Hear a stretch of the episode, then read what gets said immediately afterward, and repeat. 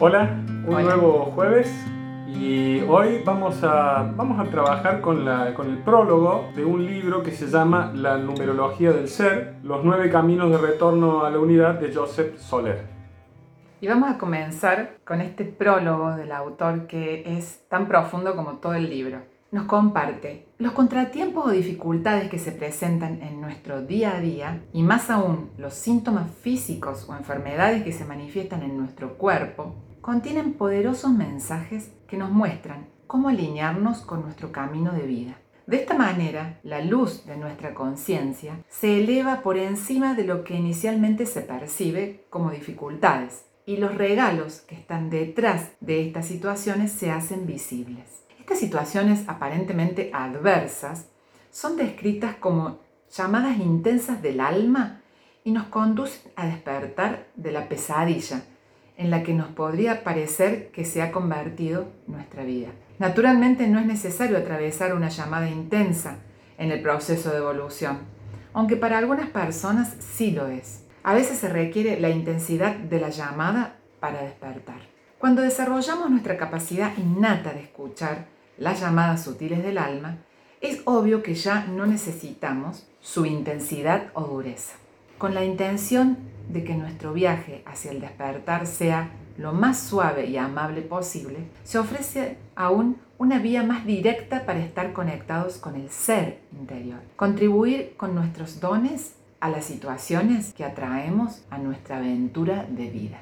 Parece bastante interesante esto de, que cada situación, cada, cada momento que vamos viviendo son momentos que nos ofrecen aprendizajes, ¿no? Yo creo que muchas veces nos pasa de que necesitamos esa llamada de atención para poder este, aprender. Es como, como cuando íbamos al colegio, por ejemplo, y, la maestra estaba hablando y uno se distraía, entonces este, la maestra te llamaba la atención y ahí realmente uno prestaba atención, ¿no es cierto? Es como que eh, a veces no entendemos esas situaciones que incluso la vemos adversas, ¿no? Me retó la maestra, ¿no? Es adverso, es una situación en que nos encontramos en falta o nos encontramos eh, sin energía para afrontar eso, pero es precisamente eh, esas situaciones límites son las que nos llaman a, a, poder accionar más que reaccionar, porque lo primero que surge es una reacción, ¿no? Es una reacción, ¿por qué me pasa esto?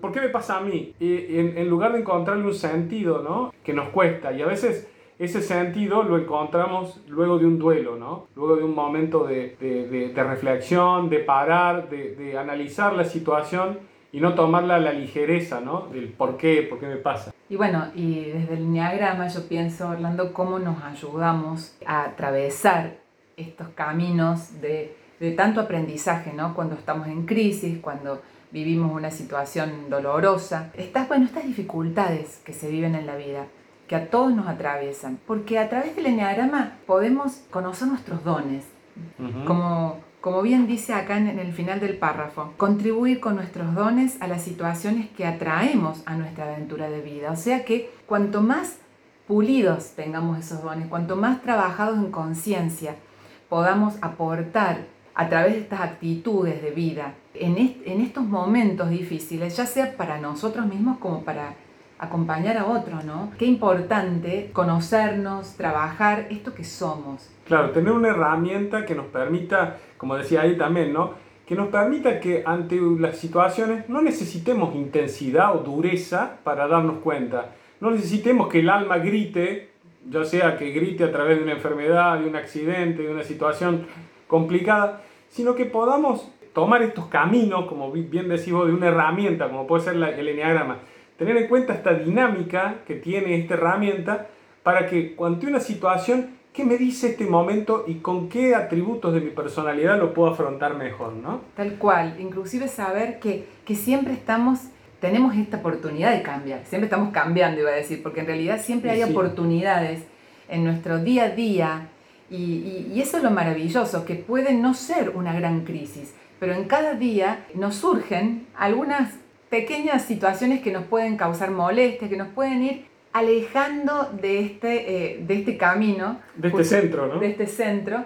Y nos vamos eh, distrayendo, como decís vos, ¿no? Como que nos, nos empezamos a acostumbrar Mm. Eh, empezamos a aceptar algunas cosas y nos quedamos a veces muy en nuestra zona de confort. ¿no? Sí, porque muchas veces las creencias, los mandatos te dicen no hagas esto, no tenés que hacer lo otro, tenés que... Y no nos cuestionamos, ¿no? Tenemos que aprender a cuestionarnos. ¿Y por qué hago esto? ¿Y por qué? ¿Para qué lo hago? ¿Por qué me pasa esto? O sea, ¿para qué me pasa esto? ¿Qué tengo que sacar de esto para poder crecer y desarrollar? Y bueno, cuando no, no surjan todas estas eh, respuestas, siempre podemos eh, recurrir a, reencontrarnos con quién, quiénes somos, ¿no? Para poder entrar en ese, como decías vos, en esa etapa de, como de duelo, de aceptar, de, de, ir hacia, hacia el interior, hacia el silencio, que siempre nos va a dar muchas respuestas.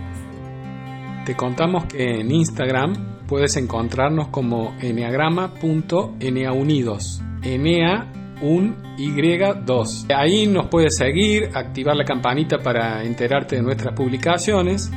Y bueno, y te invitamos a que nos dejes un comentario o nos escribas por mensaje directo, porque nos encanta cuando podemos saber qué piensan sobre estas reflexiones que vamos compartiendo. Bueno, muchísimas, muchísimas gracias.